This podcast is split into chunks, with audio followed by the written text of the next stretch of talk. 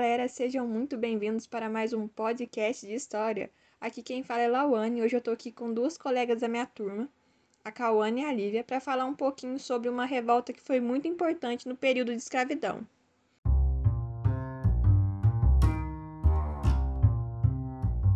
Antes de mais nada, vamos contextualizar um pouquinho, né? Como será que foi o período de escravidão?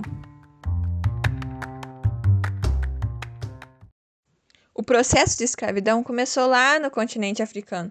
O primeiro movimento era o apresentamento pelos traficantes, seguido de uma longa viagem pelo interior da África até a chegada na costa atlântica. Essa viagem obrigava os cativos a percorrer um longo caminho até a chegada nos portos, onde muitos deles não resistiam às doenças ou mesmo aos esforços físicos. Os que chegavam aos portos chegavam a esperar um longo tempo até que os navios negreiros tivessem carga o suficiente e lucrativa para fazer a travessia do Atlântico. A travessia era muito violenta. Ela era marcada por condições insalubres. Antes de serem transportados, os escravos eram marcados com ferros nas costas ou no peito, para poder ser identificados pelos traficantes a quem eles pertenciam. A dieta dentro do navio era básica, formada por azeite e milho, o que era muito pobre em vitamina, que fazia com que os escravos contraíssem escorbuto. E o fim dessa travessia se dava com a chegada aos portos no Brasil, tendo como um dos principais portos naquela época o de Salvador e Recife, e mais tarde também teve o do Rio de Janeiro. Com a chegada dos escravos no Brasil, eles eram preparados para a venda, ou seja, eram limpos, faziam as barbas, etc. Logo após, eles eram levados aos leilões e por vezes eram anunciados nos jornais, e assim eram feitas as vendas, sendo que algumas tinham até garantias. Caso o cativo apresentasse alguma doença ou debilidade física nos 15 dias seguintes da venda, podia ser devolvido.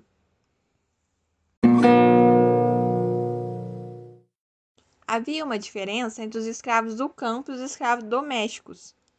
Os destinados às casas grandes viviam uma vida mais próxima dos senhores e conheciam a fundo seu cotidiano. Por isso mesmo, houve uma delimitação bastante evidente nas casas entre as áreas sociais e de serviço, presentes até hoje nos elevadores de edifícios separados entre social e de serviço, que servem para demarcar os lugares sociais de patrões e empregados. Já os escravizados destinados ao trabalho do campo levavam uma vida mais sacrificada, embora ambas as formas de trabalho fossem esforçadas e de exploração.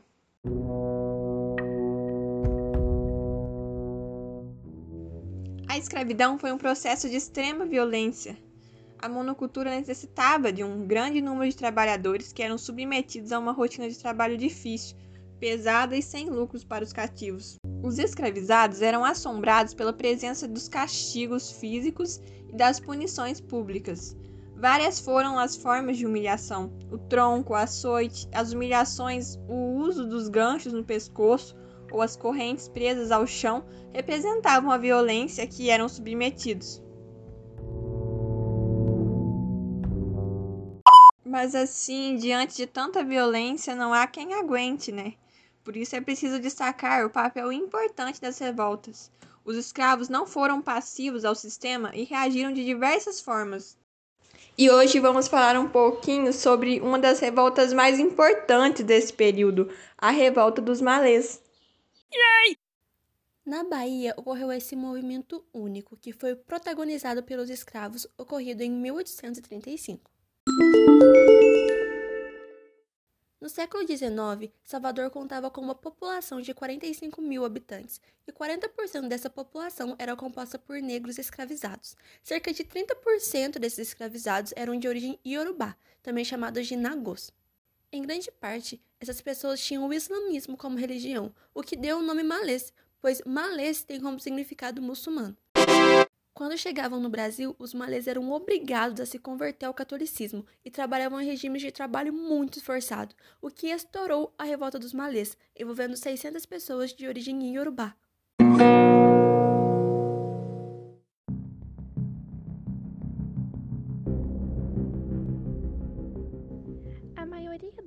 Escravizados foram embarcados no Golfo do Benin. Falavam a língua iorubá e eram adeptos a religiões de origem africana, embora alguns deles professassem o islamismo. Os escravos que aqui chegaram eram utilizados como mão de obra em diversos tipos de atividades. Na madrugada de 25 de janeiro de 1835, ocorreu um levante intitulado como Revolta dos Malês, uma das mais importantes revoltas organizadas pelos escravos. O levante foi organizado por escravos africanos. Os revoltosos eram em sua maioria nagôs, mas contaram também com a participação de escravos de diversas etnias. Nesse sentido, foi mobilizado um contingente de 600 homens, que se reuniram e levantaram em armas contra o governo constituído. O movimento foi marcado para acontecer no final do Ramadã, um mês importante para os muçulmanos.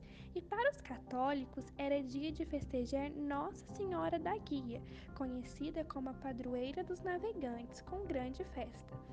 Enquanto os policiais se deslocavam para participar do festejo, os escravos se preparavam para o levante, mas foram denunciados por duas nagôs libertas e foram surpreendidos por uma patrulha da cidade em um sobrado de dois andares na ladeira da praça onde se encontravam reunidos.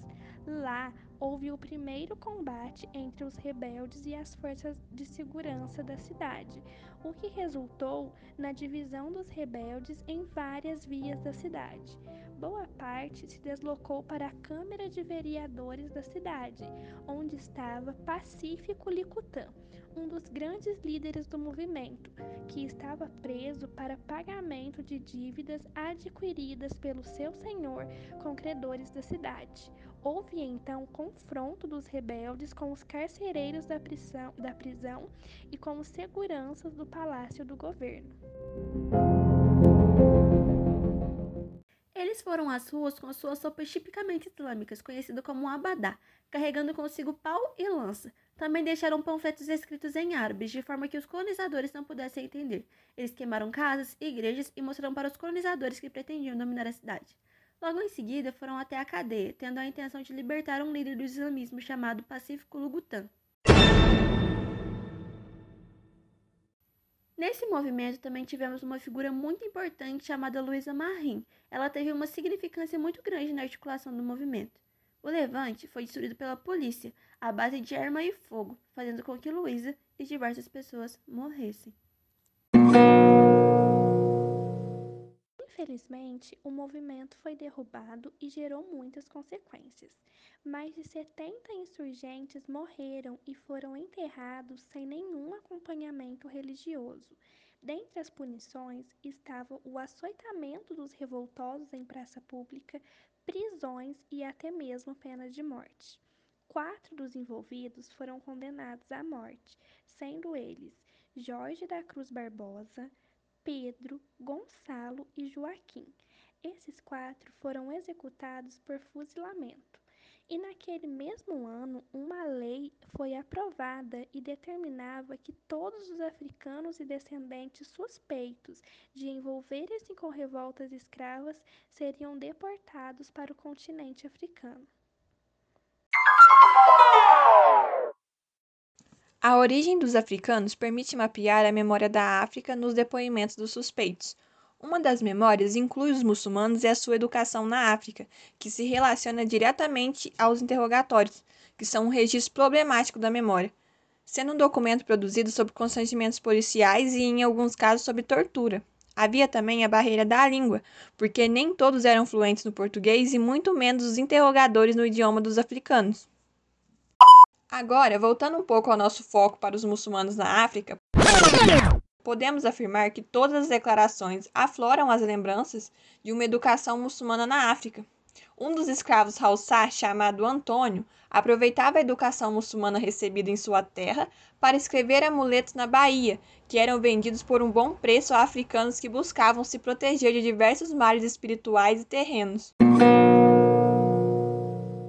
Falando em espiritualidade, as reuniões dos malês eram uma mistura de exercícios corânicos, rezas e conspirações. Por isso diziam que eles foram os responsáveis por planejar e mobilizar os insurretos. As roupas usadas pelos rebeldes também eram de signos africanos, e como os escritos foram confiscadas como prova de pertencimento à sociedade malê. O uso do abadá pelos chefes malês também tinha raízes na África, que pelas lembranças continuava a fazer sentido para os escravos na Bahia. Para eles, uma história africana se desdobrava, embora não se repetisse em terras baianas. Aliás, os autores desses testemunhos se colocavam na ordem hierárquica de dois mundos.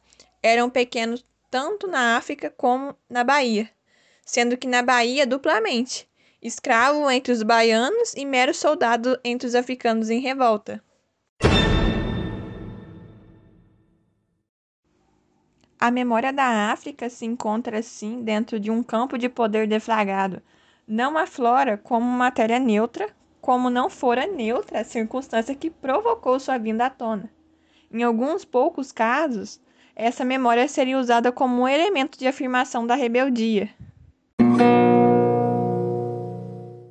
A revolta dos malês tem uma importância fundamental na história brasileira.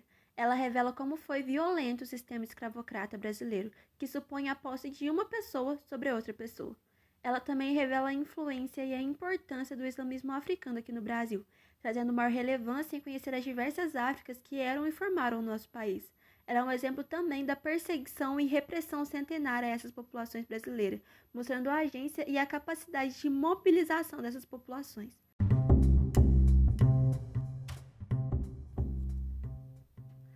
A revolta dos malês tem uma importância fundamental na história brasileira. Ela revela como foi violento o sistema escravocrata brasileiro, que supõe a posse de uma pessoa sobre outra pessoa. Ela também revela a influência e a importância do islamismo africano aqui no Brasil, trazendo maior relevância em conhecer as diversas Áfricas que eram e formaram o nosso país. Ela é um exemplo também da perseguição e repressão centenária a essas populações brasileiras, mostrando a agência e a capacidade de mobilização dessas populações. A revolta dos malês durou cerca de seis horas, mas sua repercussão e sua influência nas Américas parece ganhar o tempo da eternidade. Bom, esse foi o nosso podcast. Esperamos que você tenha gostado e aprendido um pouco sobre as revoltas escravas. Obrigada pela atenção e até a próxima!